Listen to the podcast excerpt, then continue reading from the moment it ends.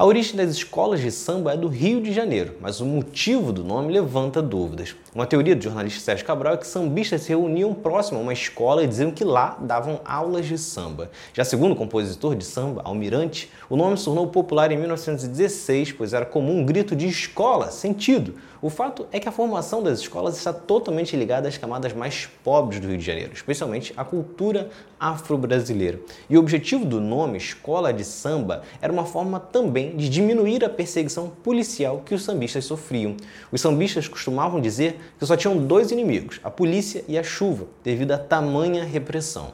A primeira escola de samba surgida na cidade do Rio de Janeiro foi a Deixa Falar, em 1928, e tinha laços com a casa da tia Ciata, uma das mães do samba. Só que a Deixa Falar não foi exatamente uma escola de samba, era mais similar a um bloco carnavalesco. Só que a Deixa Falar apresentou características que perduram até hoje, como as baianas, que eram homenagem às mães do santo, tão importantes para os sambistas, os tamborins, pandeiros, reco-recos e cuícas. Já em 1929, José Gomes da Costa, o Zé Espinguela, realizou um concurso de samba em uma das reuniões de sambistas que promovia em sua própria casa. Um desses concursos, realizados em 20 de janeiro de 29, foi considerada a primeira competição de escolas de samba, mesmo que não tivesse desfile.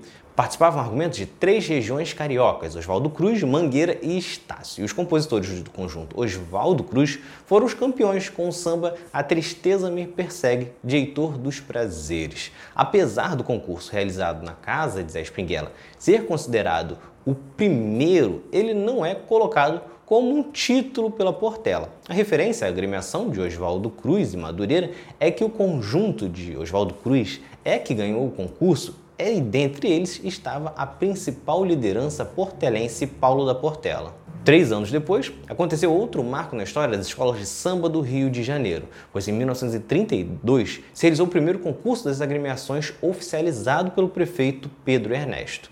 No entanto, não houve apoio do poder público e a organização ocorreu através do jornal Mundo Esportivo. A disputa entre as agremiações aconteceu no dia 7 de fevereiro de 1932, na Praça 11, com 19 escolas ao todo, sendo a Mangueira vencedora e a Vai Como Pode a segunda colocada.